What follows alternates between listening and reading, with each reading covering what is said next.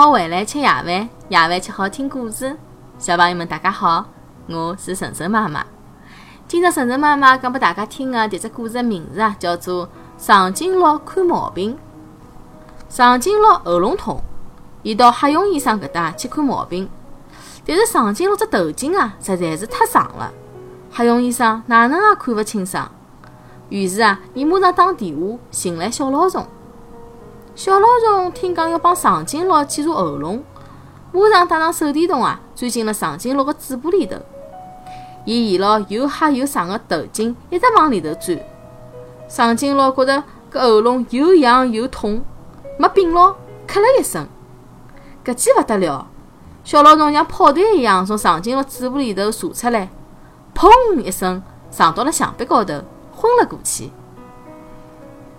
小老虫先生，太对勿起了！长颈鹿惊慌地讲。小老虫，醒醒！黑熊医生大声地喊。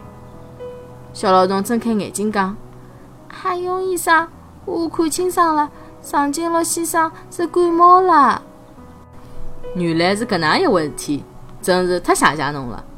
黑熊医生马上拨长颈鹿配了一副特效药，长颈鹿吃了药，搿喉咙马上就勿痛了。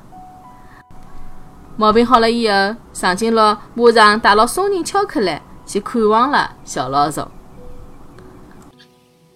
好了，谢谢大家收听今朝的节目。每个礼拜一到礼拜五夜到七点钟，晨晨妈妈准时来帮大家讲故事。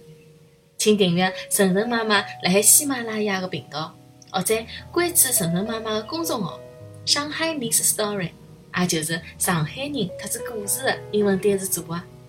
今朝节目就到搿搭啦，再会。